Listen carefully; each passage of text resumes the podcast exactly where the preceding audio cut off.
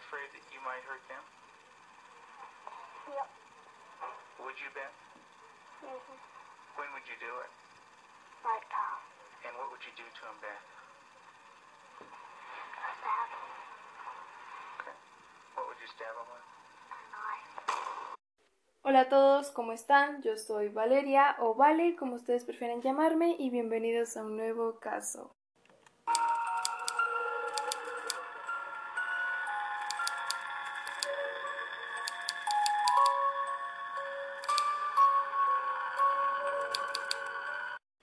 Bueno, estamos aquí otra vez reunidos, todos en este espacio que les está gustando mucho.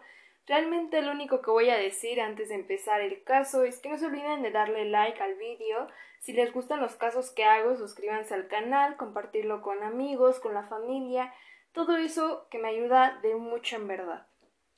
Bueno, ahora sí, es muy posible que conozcan algo, quizás de este caso, porque hay un video donde está el testimonio de la pequeña, digamos de la protagonista de este caso, que se hizo muy viral en YouTube y en todos los lados, pero muy pocas personas conocen a fondo el caso de todo lo que pasó en realidad, que sucedió con ella en el futuro, y esta es una historia que en 1992 conmovió a todo Estados Unidos. Una niña de tan solo seis años de edad que sentía el deseo incontrolable de asesinar a sus padres y a su hermano menor por y como siempre les digo, pónganse cómodos, vayan por algo para comer, algo para tomar y prepárense para el caso de Beth Thomas.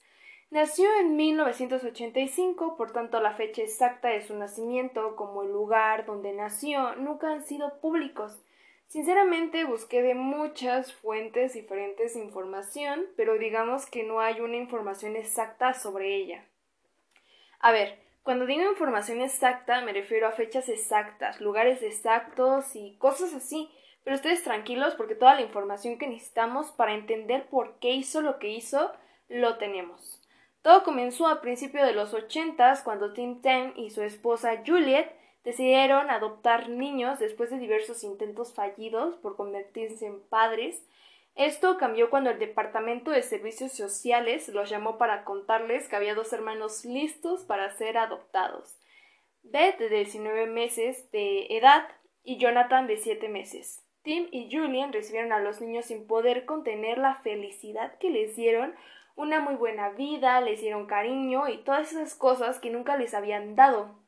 Sin embargo, los servicios estatales les mintieron sobre el real estado de los nenes, contándoles que habían sufrido ni más ni menos que severos abusos físicos y psicológicos por parte del padre biológico, algo que más tarde iba a desencadenar una serie de hechos que impactarían de una manera terrible en sus vidas y por eso es que ahora básicamente pues su sueño de la familia feliz se convirtió en sí en una pesadilla. La vida de los dos hermanos en su primer hogar fue muy mala. No tenían la suficiente solvencia para comer, quizás pues pasaban todo el día solamente con una caja de cereales como su único alimento. En el momento en que los encontraron en el interior de su hogar, estaban en una condición fatal. Para que os hagan una idea, Jonathan estaba en la cuna rodeado de de pis, con todo el pañal sucio, con un par de botellas de leches vencidas en la parte de atrás de su cabeza, bueno, era completamente plana por la posición que solían dejarlo de espalda y boca arriba. Obviamente, al tener pocos meses de edad, no tenía la fuerza necesaria para levantar y para moverse, y esa parte se le fue deformando.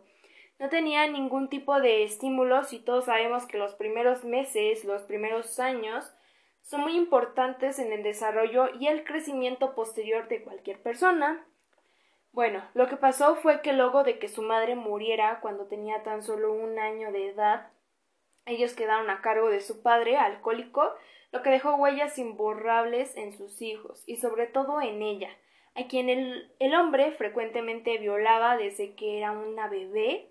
Con información que se conoce, se obtuvo de todas las entrevistas que le hizo la terapeuta y así pudieron conocer todo lo que le haría le había pasado a la pequeña, perdón, y obviamente todo lo que le estaba pasando en ese momento.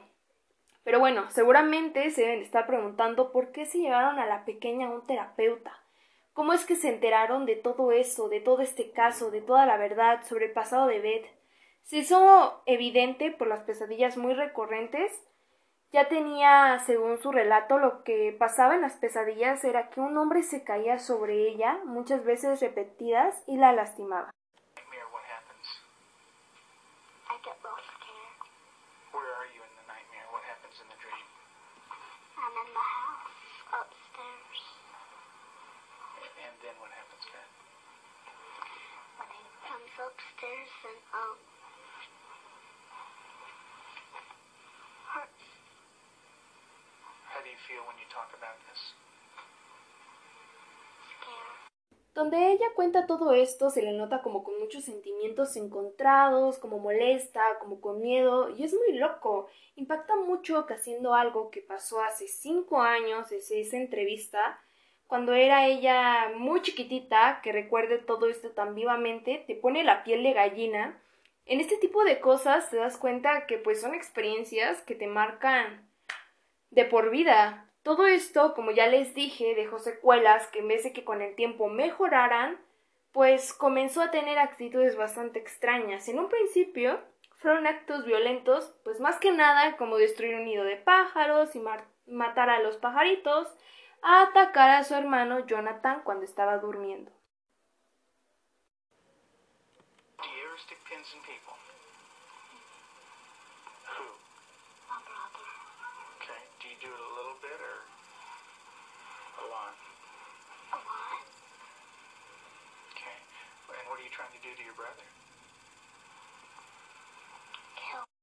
Otra cosa que hacía era masturbarse en lugares públicos, como por ejemplo puede ser un estacionamiento. Estamos hablando de una nena de 6 años de edad.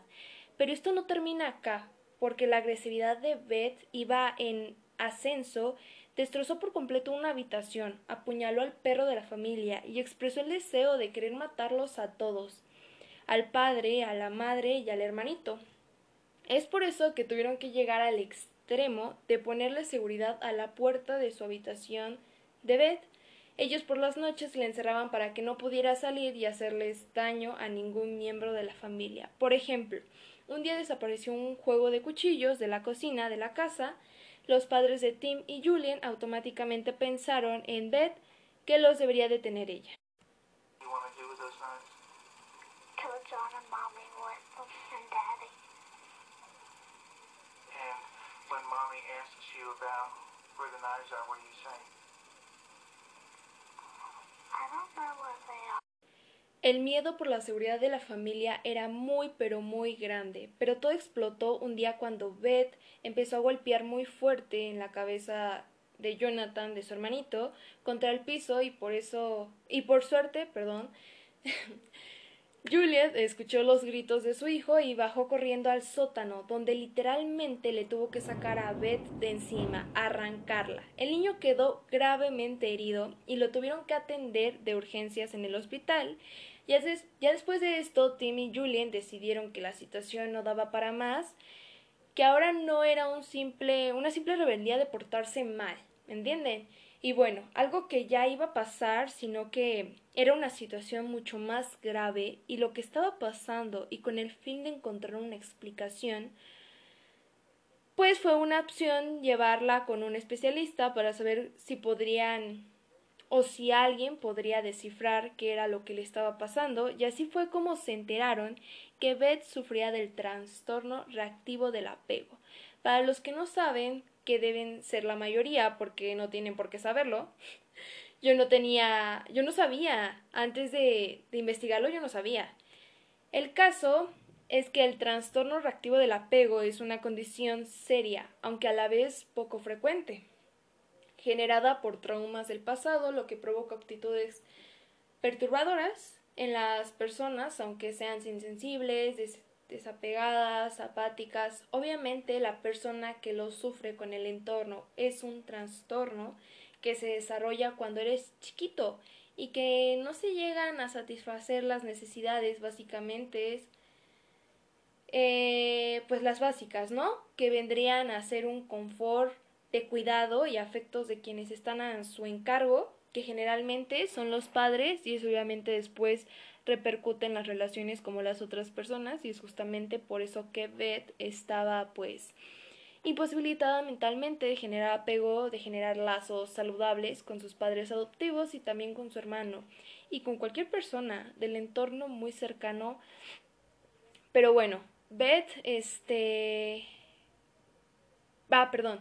Pero bueno, ustedes ya lo vieron donde muestran este en esta entrevista el testimonio de ella demuestra una vez que te da miedo, pero realmente es estremecedor ver cómo ella con la frialdad con la que habla, con la que dice ella que quiere matar a sus padres, que que ve cómo confiesa los deseos por por matar a su hermano, cuántas veces se ha autoinfligido heridas, cuenta cómo fueron los abusos de su padre y cuando se publicó el documental se hizo viral, visibilizando la batalla que tiene que lidiar tanto el niño con el trastorno reactivo del apego así como su familia, porque es algo tremendo.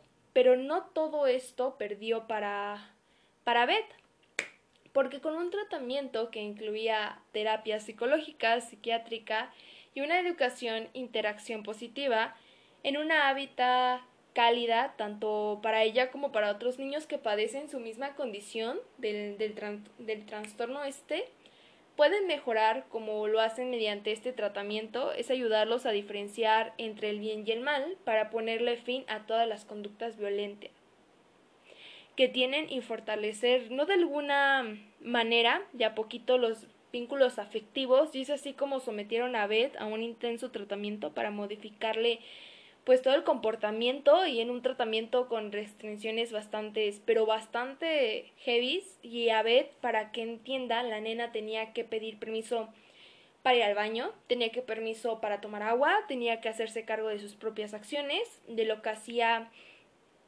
pues ya, ¿no? Después de un año de estar en el tratamiento, empezó a sentir empatía por los demás, ponerse en el lugar del otro, empezó a sentir remordimiento por todas las cosas que había hecho. Es más, en la parte final del, del documental, pues se muestra cómo ella le preguntan qué era lo que había hecho y cómo se sentía al respecto de todo eso. Y ella empezaba a contarlo y se, se ponía a llorar, o sea, se ponía muy mal porque a ver, pues tú puedes sentir totalmente lo mal que ella se sentía, lo mal que ella se siente con ella misma por todo lo que hizo por lo que le hizo a sus padres, por lo que le hizo a su hermanito.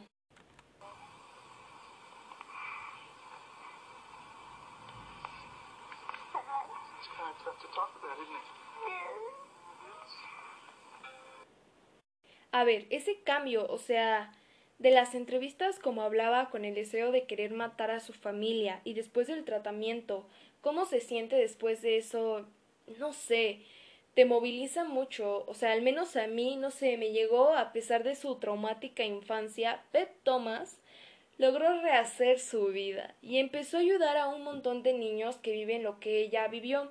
En su momento actualmente lleva una vida completamente normal, tiene aproximadamente 32 años, se convirtió en una enfermera y en el 2015 lanzó un audiolibro pues bueno, contando cómo fue pues toda esta lucha, todo este procedimiento con su trastorno.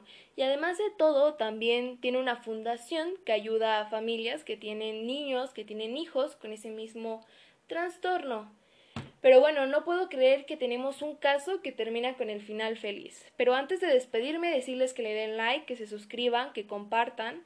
Acuérdense que me ayudan muchísimo compartiendo con todos los amigos, con sus familiares, pasándolos a, no sé, a todo el mundo, por los grupos de WhatsApp, a todos lados.